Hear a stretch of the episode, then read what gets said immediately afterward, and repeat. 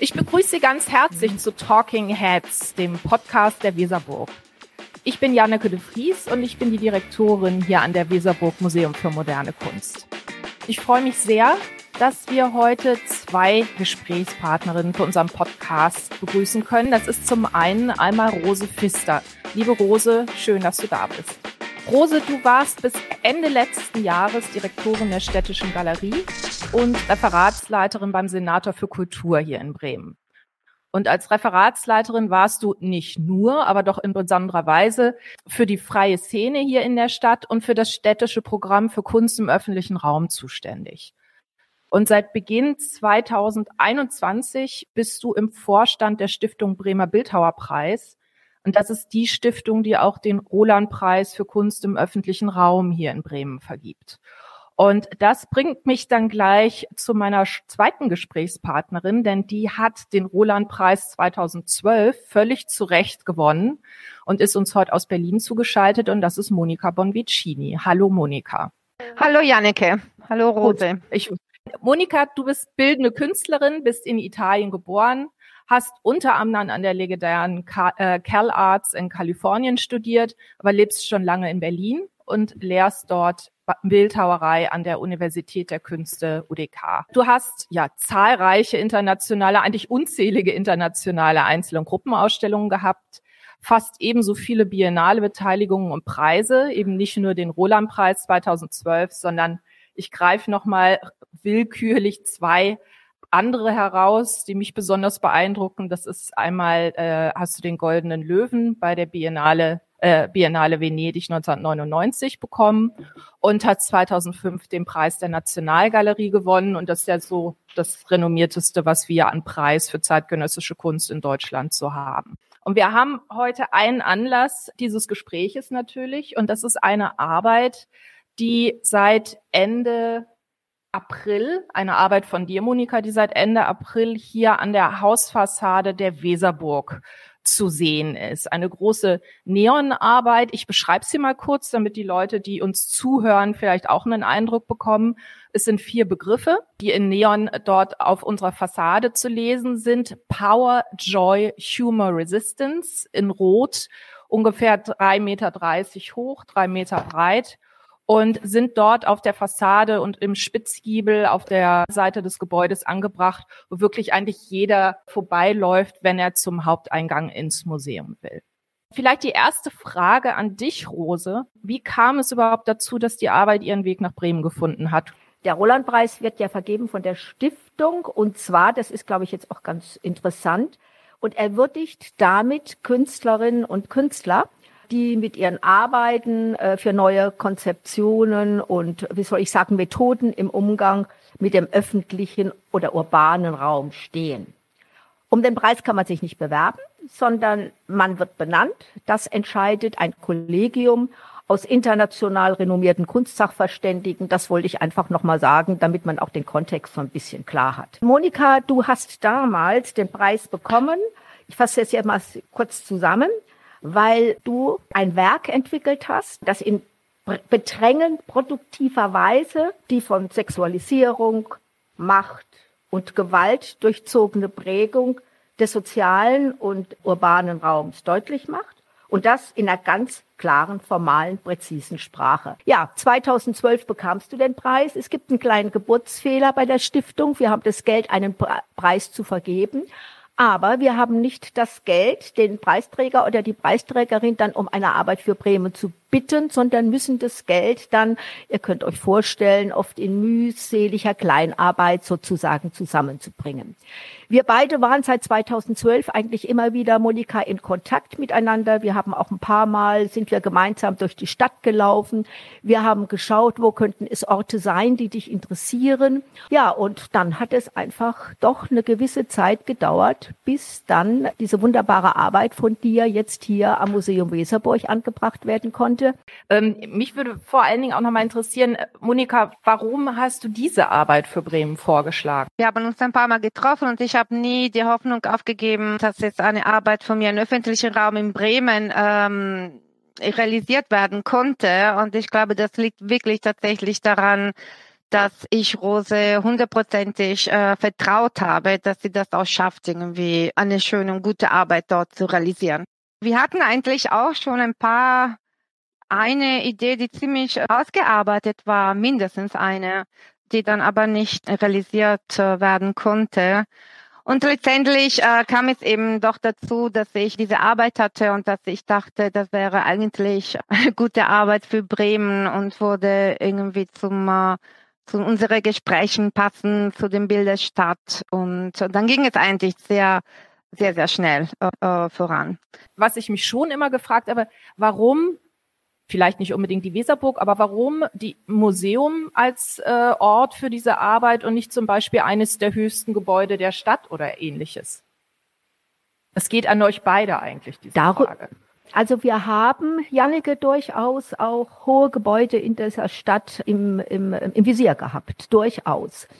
Aber auch in der Debatte mit meinen Stiftungskollegen ist mir immer wieder doch als Argument dagegen eingefallen und ähm, ich habe so wahrgenommen, ähm, Folgendes. Die Arbeiten, diese, diese Wortarbeiten, so nenne ich das mal von Monika, die kommen ja, die haben ja ihre Kraft in so einer Ambivalenz von Attraktion und Irritation. Also sie kommen ja in ihrer Größe und ihrer plakativen Eindeutigkeit ja den Werbe- und Konsumtexten nah.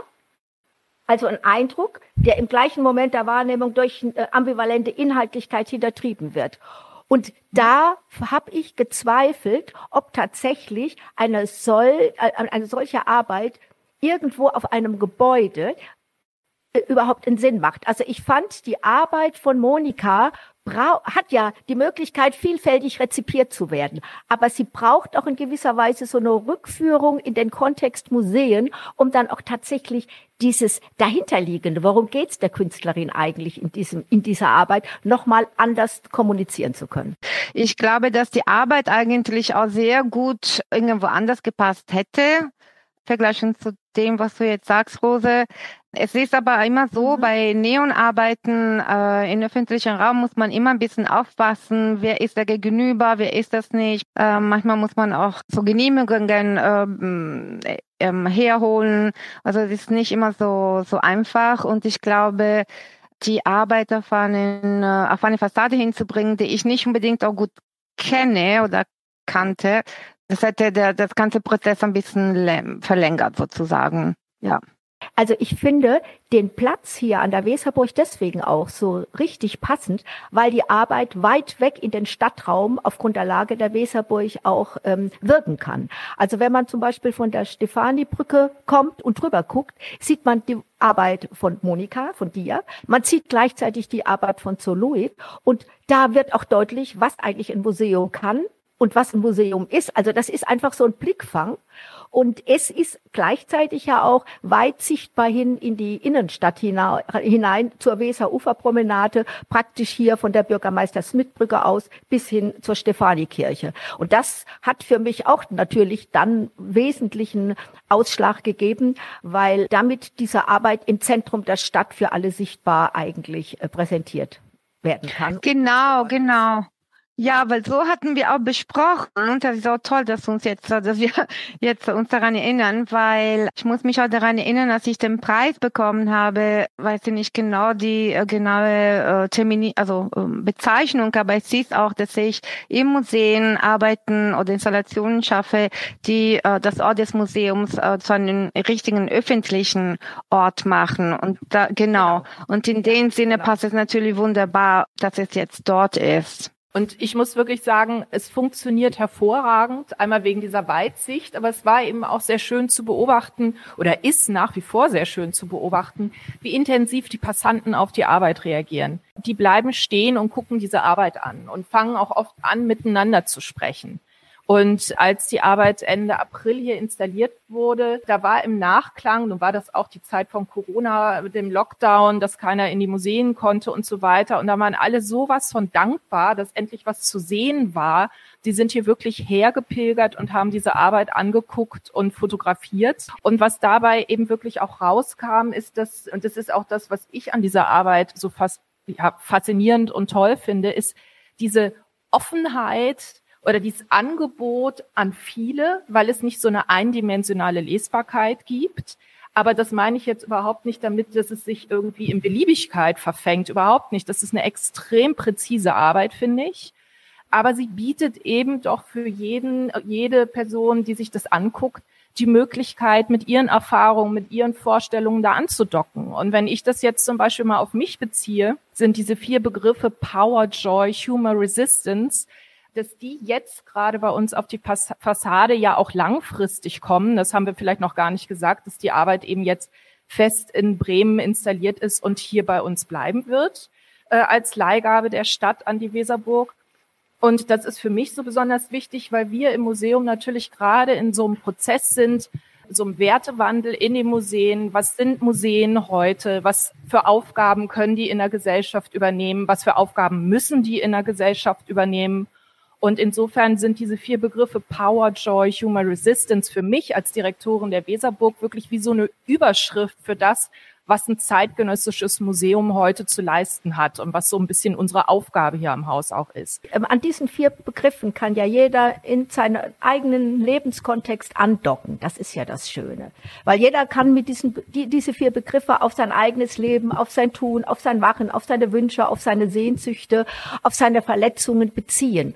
Aber was ich so spannend finde, dadurch, dass diese vier Begriffe tatsächlich am Eingang eines Museums steht, wird ja gleichzeitig auch für den Betrachter und die Betrachterin die Frage aufgeworfen, warum hängt das an einem Museum und was definiert diesen Ort besonders, dass diese vier Begriffe da stehen? Es erzählt auch was, also das ist ja das Hintergründliche, was ich ja dann auch den Arbeiten von Monika, von dir, Monika, so toll finde.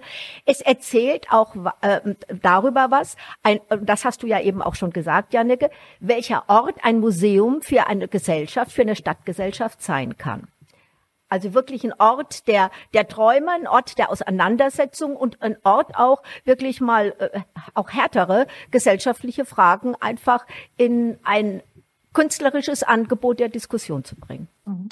Absolut. Ich denke auch, das ist für mich sehr interessant, äh, dass diese Arbeit tatsächlich in der Zeit, also in 2020 gedacht und realisiert worden ist, wirklich während März, April während der Zeit, äh, wo man, wo die Pandemie wirklich am heißesten sozusagen vielleicht das, falsche, das falsche Wort, aber am, am, am schlimmsten eigentlich war, ja, wo wirklich äh, wir alle etwas äh, isoliert waren, wo man nicht wusste, ob es irgendwie einen Ausgang gibt oder was überhaupt jetzt diese Covid-19 ist.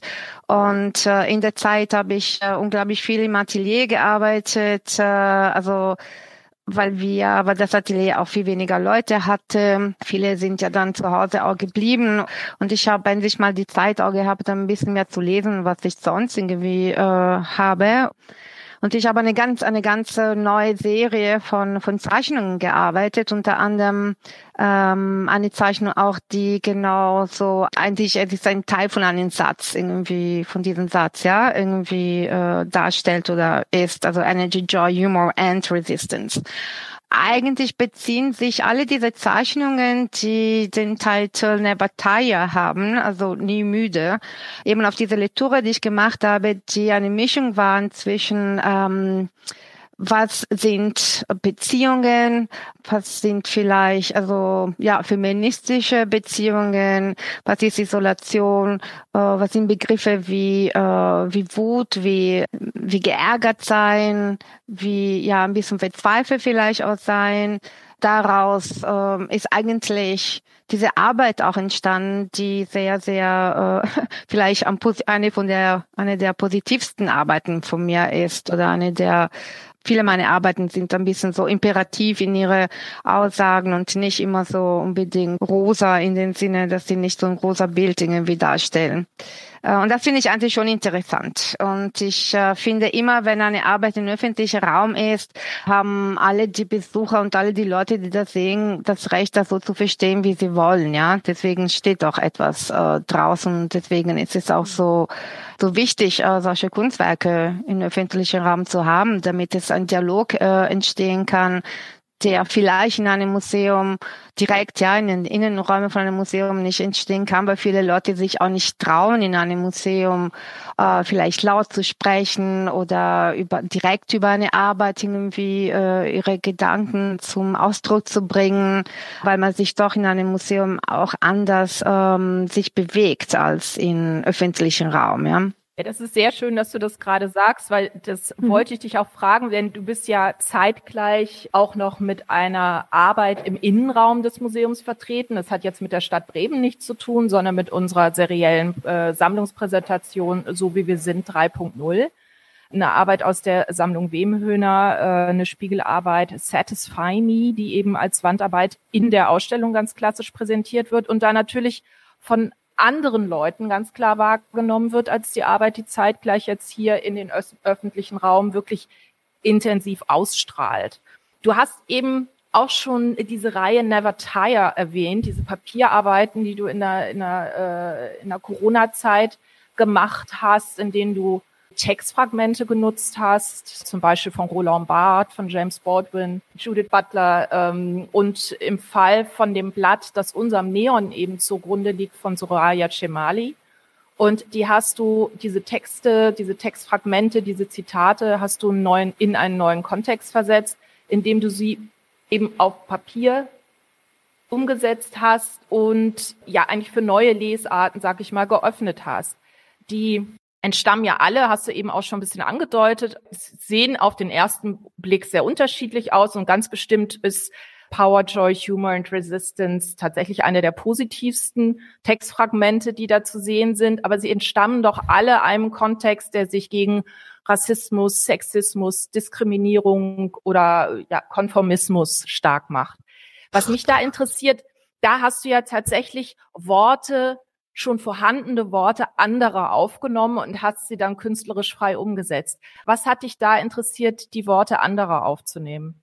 Ich habe selten eigentlich meine eigenen Worte für meine eigenen Arbeiten äh, benutzt und ich arbeite sehr, sehr viel mit äh, Zitaten, ja, eigentlich schon seit sehr, sehr lange und eben letztes Jahr vielleicht in, in eine extreme Art oder auf eine sehr konzentrierte Art, sagen wir mal, für diese Serie von Arbeiten Nevataya, die wirklich in eine relativ kurze Zeit entstanden sind und sehr, sehr sehr schnell irgendwie auch zu einem zu einem ähm, zu einer Serie geworden sind.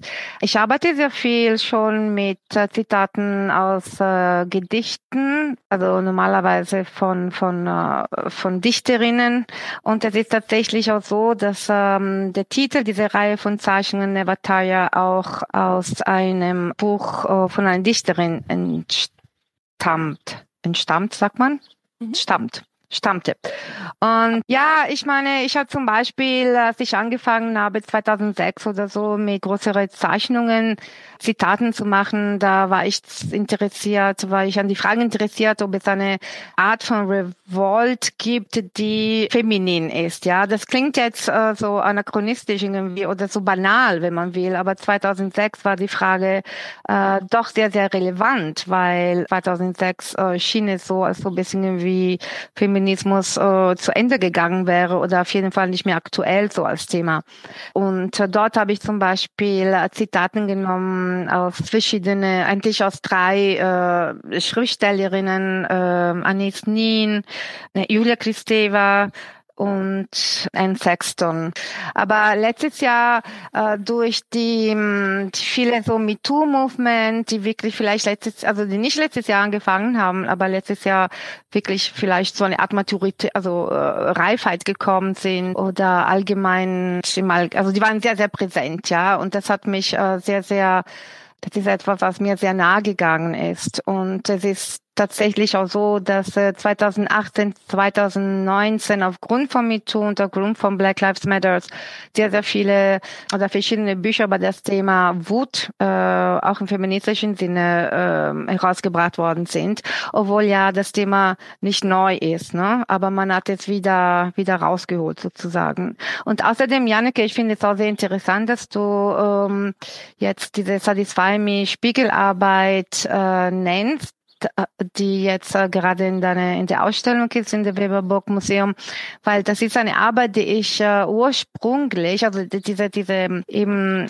dieser Satz Satisfy Me, habe ich das erste Mal für die Emscher Kunst gemacht. Ich weiß nicht, in welchem Jahr das war, aber es war eigentlich auch eine Skulptur für den öffentlichen Raum. Das äh, ist eine Arbeit, die sehr, sehr groß ist. Das ist so wie eine Art Hollywood-Sign. Ich glaube jetzt aus, dem, aus der Erinnerung 15 Meter lang und mehr als zwei Meter hoch. Man konnte die Arbeit äh, nicht von nah sehen, aber ziemlich von weit weg. Und es war auch aus einem sehr spiegelähnliches Material gebaut, so dass, äh, dass die ganze Landschaft drumherum sich hinein äh, konnte. Und das bezieht sich sehr, sehr eindeutig auf die Frage, was kann Kunst im öffentlichen Raum machen, ja, weil es so oft äh, oder immer wieder angefragt wird, äh, in, also im öffentlichen Raum Kunst zu machen oder Kunst zu realisieren. Die Frage ist aber immer, und das kennt ja bestimmt auch Rose und Janneke, für wen macht man das? Äh, wer zahlt das? Wer will das haben?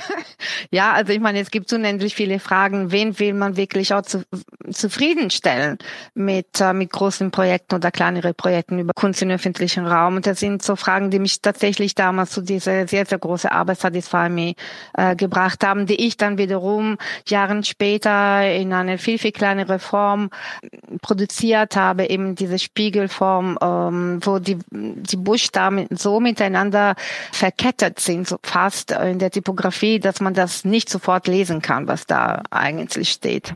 Und es stimmt auch schon, äh, Rosa, was du sagst. Ich gehöre schon eine Generation, die tatsächlich auch sehr viel mit äh, Begriffe, Worte, Zitaten und die Idee von, von Werbung, ja, vom Billboard äh, gearbeitet hat. Das ist etwas, was ich äh, schon früh angefangen habe, schon mit sehr, sehr frühere Arbeiten, wo ich Billboards mit dem Marlboro Man gemacht habe für die Fassade von der Wiener Sezession zum Beispiel oder auch für, für, für Busse irgendwie in Hamburg, für die Ausstellung außerdem kannst. Ich mag sehr, sehr gerne eigentlich in öffentlichen Raum zu arbeiten auf eine Art, die fast Einblicke hat, so ein bisschen wie, wie vielleicht Werbung haben kann. Wenn du, du das beschreibst mit, dass es Billboards sind, äh, oder das oft aufnehmen, diese Idee vom Billboard, so ein Neon ist ja auch so, so eine Werbestrategie. Also eigentlich nehmen diese Arbeiten im öffentlichen Raum die Strategien des öffentlichen Raumes auf und entwerfen da so ein Gegenbild auch oft. Aber das tun sie ja auch im Innenraum, also in dem Architekturraum extrem wichtig auch ist immer für die Arbeiten im Innenraum. Du arbeitest viel mit Spiegel. Das bedeutet, natürlich ist dort dann der, die, die Architektur, in dem diese Arbeit sich verortet, und zwar völlig unabhängig davon, ob es innen oder außen ist, ist dort zu sehen. Ich finde, ein sehr, sehr schönes Beispiel ist zum Beispiel auch die Arbeit, die du auf der, äh, ich glaube, vorletzten Art, Art Basel Unlimited gemacht hast, wo du aus lauter Gürteln eine Art ja, so, so, so ein Kompendium von Gürteln zusammengefasst hast, das an einen äh, beweglichen Motor angebracht war und diese Gürtel wirklich den Raum, die Architektur gepeitscht haben.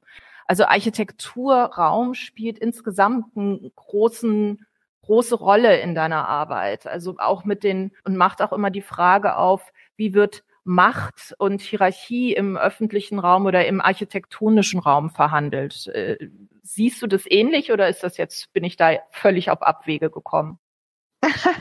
nee, nee, natürlich ist es, äh, es ist schon so, dass ich sehr, sehr ich meine, seitdem, äh, seitdem ich angefangen habe, so, so, so Kunst zu machen, so schon im Studium sozusagen mit Michael Escher gab es ständig diese Diskussion, sind jetzt meine Arbeiten Orte spezifisch oder nicht und was bedeutet das und so weiter. Das ist natürlich ein Thema, was immer wieder fundamental ist, wenn man installativ arbeitet, ja.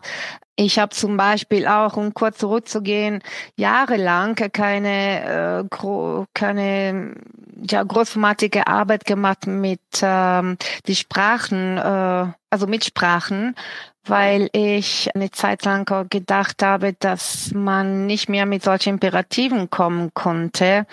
Und das hat auch ein bisschen damit zu tun, wie, wie mit der Entwicklung zum Beispiel von Social Medias oder mit der Entwicklung auch von, von diese ganze, also so, so kurze, also alle haben jetzt was zu sagen und alle sagen irgendwie so kurze, kurze Sachen und ähm, deswegen, ich musste irgendwie, glaube ich, fünf, sechs Jahre, sieben Jahre lang habe ich gar keine Arbeit gemacht, die wirklich so viel mit Sprachen zu tun hatte. Und ich denke, diese Arbeit, die jetzt bei euch ist, der auch wirklich, den habe ich so gezeichnet mit den Fingern auf mein, äh, auf mein Telefon, ja. Deswegen sieht es so aus, wie es aussieht. Ich wollte damit auch etwas Schnelles kommunizieren, ja. Das ist irgendwie etwas, was schnell geschrieben worden ist, was ähm, ähm, auch schnell weggehen kann. Ja, das ist irgendwie ein Moment, der vielleicht auch impulsiv ist. Also Joy ist auch etwas in dem Moment, wo man Joy schreibt, ist irgendwie der Moment von Glücklichsein auch schon wieder weg, äh, wenn man so will. Ja, das wollte ich einmal sagen über die Sprachen und über die Architektur ist es natürlich auch äh, für mich, ähm, ich kann das gar nicht trennen, also wo die Arbeiten sind und wie sie sich beziehen, also wie sie sich mit den verschiedenen Architekturen, in denen sie sind, äh, sich beziehen und zum Beispiel, dass es jetzt da ist, diese Arbeit war, und das hatten wir auch mit Rose und ich glaube auch mit dir, Janneke, besprochen, dass ich unbedingt auch diese Reflexion im Wasser haben wollte. Mhm. Weil ähm, es ist ja nicht nur, äh, wie wir davor gesagt haben, es ist einfach nicht nur ein schnell geschriebenes Poster, ja. Es ist nicht nur eine Werbung für irgendwas, es ist ein Kunstwerk. Und ein Kunstwerk macht natürlich, muss irgendwie total verschiedene Layers haben von Interpretation und von einfach Dasein haben, meiner Meinung nach. Und deswegen ist es mir sehr wichtig, wichtig auch gewesen, dass es irgendwo ist, wo, wo diese Reflexion im Wasser auch entsteht, weil ähm, äh, es, es schafft so einen Raum, der viel, viel größer ist, äh, aber äh, ne, als der Raum, der einfach nur auf die Fassade ist. Und es ist ein physischer Raum. Es ist nicht nur ein Raum, der jetzt so ein Satz in den, in den Köpfen von den Leuten, die das sehen, ähm, sich aufbaut. Es ist aber so, so richtig ein, ein, ein physischer Raum, von der Fassade bis hin zum Wasser. Und das waren ein bisschen auch die Gedanken, die dahinter waren, warum es jetzt da sein sollte. Weil das, was ich persönlich an deiner Aus äh, an deinen Arbeiten eigentlich am ja, ja mit äh, am überzeugendsten finde, ist, dass die so eine extrem große, ich nenne es mal Unerschrockenheit haben. Also ein sehr entschlossenes, direktes nach vorne gehen. Also es ist ganz klar, dass die so eher als Tonfall Wut oder Frust über bestimmte Strukturen und Hierarchien benennen. Also da kommt schon mal eine bronzene Hand ungefähr in Schritthöhe der BetrachterInnen aus der Hand, äh, aus der Wand und heißt dann grab them by the balls. Es gibt verchromte Kettensägen, äh, miteinander verknotete Ketten. Es sind auch so eindeutige Sprachelemente, nenne ich es mal, oder Halsketten, äh, mit wo man sich dann das Wort Guilt, also Schuld umhängen kann, oder etwas wie Anger is the greatest inspiration. Ähm, also dieses Moment, du hast vorhin davon gesprochen, dass eigentlich Wut fast anachronistisch ist, wenn ich das richtig erinnere. Und das sehe ich ganz ähnlich, aber trotzdem finde ich es eben ganz spannend, dass es doch noch immer so ist, dass Wut oder Zorn bei Frauen immer noch anders wahrgenommen werden als bei Männern. Und das wütende Männer sind stark, aber wütende Frauen, die sind dann feindselig oder hysterisch oder gehässig. Es geht mit der Kindererziehung los. Mädchen sollen artig sein und die Jungs sollen sich durchsetzen. Und da finde ich das eben auch so spannend, dass du mit unserer Arbeit dann wirklich ein Zitat aus Soraya Cemalis Rage becomes her, the power of woman's anger. Ich glaube, Deutsch ist es Speak out, die Kraft weiblicher Wut.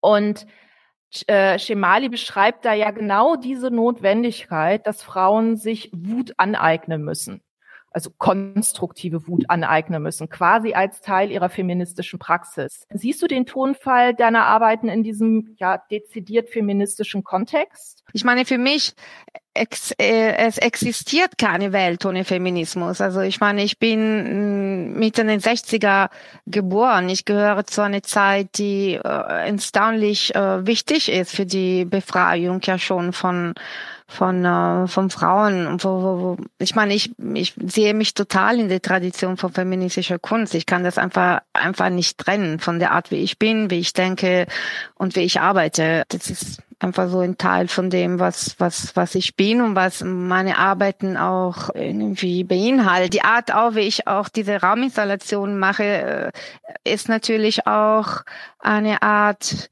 für mich, so wie es in den 70ern auch für viele Künstlerinnen war, äh, zu definieren, was, was ist denn dieser Raum jetzt für mich als, äh, als Frau oder als irgendwie Frau geborene äh, Individuum. Äh, wie kann ich das jetzt anders machen als die, was, was kann ich jetzt für ein Bild für die äh, zukünftige Generation herstellen, der anders ist, der andere äh, Ideen und Vorstellungen hervorruft. Das ist das, was, äh, was ich glaube, Antifeminismus auch bedeutet und was, ja, was für mich ein wichtig ist. Als du in der Child Arts an, äh, äh, warst, hast du mal gesagt, als ich dort anfing, habe ich, ähm, war Donald Schutt ein Künstler, den ich sehr bevorzugte und gut fand. Und als ich die Hochschule verließ, hasste ich sein Werk. Hat das was auch genau mit der Frage, wer bist du und du bist eine Frau und du hast eine ganz andere Frage an die Räume und an die Kunst? Äh, ja, ja, ich erinnere mich dran, klar. Ähm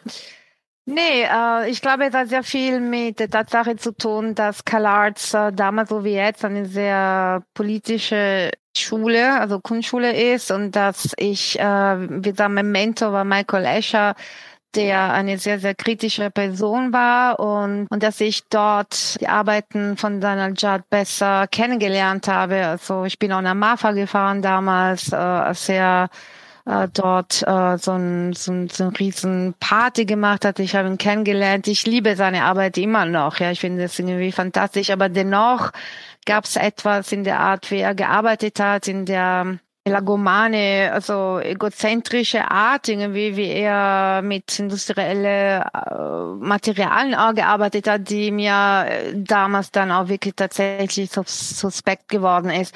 Man muss auch sagen, dass ich damals wirklich, also mit Michael Escher, mit Alan Sekula gearbeitet habe, mit Charles Gaines. Das waren äh, Leute, die wirklich aus den konzeptionelle Ecke äh, kommen, ja, und und da gab es richtig so ein Clash zwischen äh, Minimalismus und konzeptionelle Kunst. Und ähm, es ist für mich wirklich ein ähm, wahnsinnig wichtig gewesen, dort zu sein und die, diese, diese tolle Künstler kennenzulernen die, die wirklich auch tatsächlich äh, die Art, wie ich äh, aus Europa bestimmte Arbeiten gesehen und kennengelernt habe, ganz ähm, also neu definiert haben, ja. Als du eben diese Situation an der Cal Arts, ähm, wo du studiert hast, in Kalifornien beschrieben hast, dass du eine Generation ja tatsächlich auch bist von Künstlerinnen, die auch sich gewisse Bereiche tatsächlich ja auch hat erobern musste. Das klingt jetzt so blöd, aber so ist es ja auch. Also, und deswegen hat mich das, finde ich das so spannend, den Tonfall deiner Arbeit, der eben so ganz unerschrocken nach vorne geht und eben Wut ganz unvermittelt auch ausdrückt.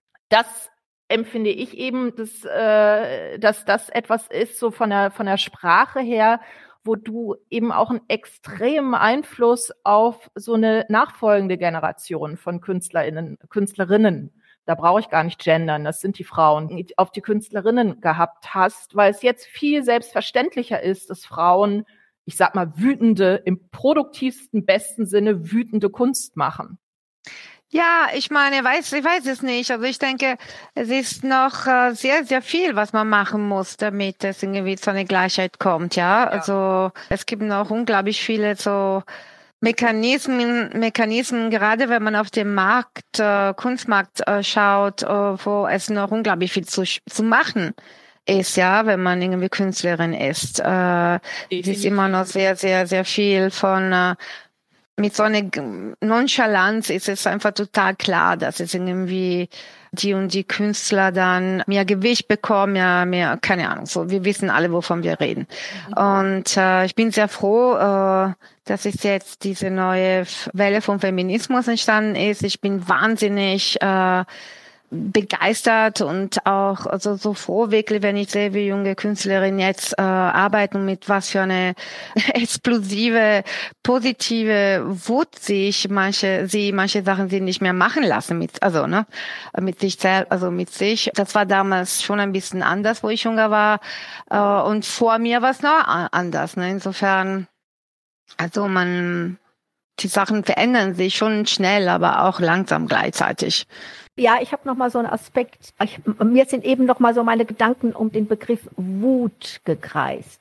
Natürlich sehe ich die Wut in deinen Arbeiten, auch gerade in den sehr frühen Arbeiten von dir, Monika. Aber was ich wirklich so ähm, überzeugend finde, dass du so eine klare, formal präzise Sprache hast in deinen Arbeiten, dass äh, äh, dein Selbstverständnis als Frau, als Künstlerin einfach äh, total selbstverständlich und lakonisch daherkommt. Also im Vergleich jetzt, ich spitze es jetzt mal ein bisschen zu, zu feministischen Haltungen, die so nach außen sehr narrativ, explosiv sich äußern, hast du ganz klar äh, formulierst du mit deiner Kunst die Selbstverständlichkeit, als Künstlerin, als Frau auf die Gesellschaft zu gucken zu können und deine Hand da in die Wunden zu legen. Und das finde ich so klasse. Es hat so eine so eine Klarheit und so eine Ruhe und so eine Unaufgeregtheit. Also von daher hatte ich jetzt eben so ein bisschen Schwierigkeiten mit dem Begriff der Wut, weil Wut für mich immer so was ganz Aufgeregtes ist, was in gewissen Zeiten auch notwendig ist. Aber ich finde da deine Arbeiten, wenn ich das jetzt mal so sagen kann, von einer unheimlich klaren Reife, die auch für junge Künstlerinnen in ihrem äh, in ihrem Bemühen, tatsächlich sich den Raum zu nehmen, auch eine unheimlich schöne Leitlinie sein kann. Aber da ist ja gerade das Spannende bei unserer Arbeit, Power, Joy, Humor, Resistance, die genau diesen Begriff von Wut, wie du mhm. den gerade beschreibst, Rose, ja umdreht. Weil der mhm. Soraya Cemali, ja. die benutzt es ja gerade, die benutzt ja diese vier Begriffe und sagt, das ist Bestandteil von Wut und Wut ist eine mhm. Kraft mhm. und genau, kann eine ja. konstruktive Kraft, mhm. Kraft sein, die Schön, eben ja. eher eher eine Unerschrockenheit ist und ein sich aneignen von Dingen, die eben allen zugestanden werden müssen, um Dinge zu verändern. Und das finde ich eigentlich das Tolle an dieser Arbeit. Deswegen finde ne? ich Genau, und deswegen finde ich auch den Begriff der Unerschrockenheit eigentlich der viel bessere als der Wut. Aber, Aber ich meine, ich finde auch, äh, wie du meinst, Rose, dass meine Arbeiten jetzt nicht vom Wut irgendwie motiviert sind oder zum Beispiel eben die Arbeit, die ich davor genannt habe mit Julia Kristeva und äh, Anis Nin und, und Anne Sexton. Das ging eben um die Frage, ob es eine feministische, dichterische Art von Revolt gibt. Seitdem es eben diese MeToo-Movement gibt äh, und es gab ja letztes Jahr so viele andere andere Sachen, die wirklich äh, eine ganze Gesellschaft, ja, äh, vor allem die westliche Gesellschaft wirklich auf die Straße gebracht haben mit unglaublicher viel Wut, ja. Eine linke und eine rechte Wut, das ist ein sehr, sehr komplexes Thema. Aber ähm, daraus sind eben diese viele Bücher entstanden über, über, über Wut, weil ich meine, über Wut, I cannot hide my anger, das ist ein Zitat von André Lord und das ist, glaube ich, das kommt, glaube ich, aus den 70er Jahren, wenn nicht 80er, ja. Ich meine, wie ich davor sagte, das ist ein altes Begriff. Aber ich, ich fand es interessant, dass es in den letzten Jahren ähm, dass man nochmal äh, auch im akademischen Feld darüber ja Diskussionen gab und Symposien und alles Mögliche, ja, was eben feministische Kunst sein kann, äh, feministische äh, Ärger sein kann äh, und das Positive daraus ja zu, zu hervorzurufen. Ich habe jetzt auch noch mal eine Frage, eine letzte Frage an Monika. Die Arbeit äh, von dir, Monika, ähm, ist ja sozusagen in einem geselligen Kreis, nenne ich das jetzt mal, mit einer Arbeit von Ulrich Rückgräm und von Soluit, wenn man sozusagen auch von weitem das Museum, äh, aufs Museum schaut. Wie, find, wie findest du eigentlich diese Gesellschaft? Ich finde fantastisch, ich finde fantastisch auch, dass so eine Arbeit wie meins, was, wie, wie gesagt, also ich finde es so interessant, dass diese Arbeit äh, so eine positive Energie hat irgendwie und dass es sich wieder diese Verspiegelung im Wasser die Arbeit irgendwo anders bringt, ja, äh, als jetzt die Arbeiten von den zwei Kollegen, äh, die dort sind und daher, also ich finde, ja, das finde ich irgendwie so spannend daran. Okay, also wenn ich dann noch mal ganz kurz anschließen darf, mir macht es speziell großen Spaß, diese Kombination. liebe äh, vor allen Dingen die Arbeit von Soluit ganz besonders. Und die Arbeit von Rückriem ist auch wunderbar, aber ich finde es eben, das, ist, sind natürlich Positionen aus einer anderen Generation. Und ich finde es dann besonders schön, dass jetzt Monikas Arbeit eigentlich die beiden älteren Herren, älteren Arbeiten überstrahlt. Und jetzt wirklich so mal im Jahr 2021 die Antwort gibt, was äh, Kunst im öffentlichen Raum heute sein kann. Und das finde ich ist eine großartige Kombination, die drei zusammen. Das ist schön ausgedrückt. dann würde ich jetzt fast mal sagen, also eigentlich wollte ich das Schlusswort nicht haben, aber jetzt habe ich es mir einfach mal genommen. Ähm, vielen, vielen Dank an euch beide, an Rose, an Monika, dass ihr euch die Zeit genommen habt, hier zu sprechen über die Arbeit Power Joy Humor Resistance. Monika, ich hoffe, du kommst bald nach Bremen und wir stoßen an auf diese fantastische Arbeit und du kannst dir das endlich mal wirklich hier äh, live und in Farbe dann ansehen und nicht nur per Foto. Okay, vielen, vielen Dank an euch beiden für die tolle Fragen und äh, dass überhaupt die Arbeit da ist. Und äh, wir bleiben in Verbindung, ja? Auf jeden Fall, das machen wir. Und äh, Sie, die, die jetzt gerade zuhören, alles Liebe und ich hoffe, wir hören uns bald weiter, wenn wir wieder die nächste Folge haben von Talking Heads, dem Podcast der Weserburg. Tschüss und einen schönen Tag.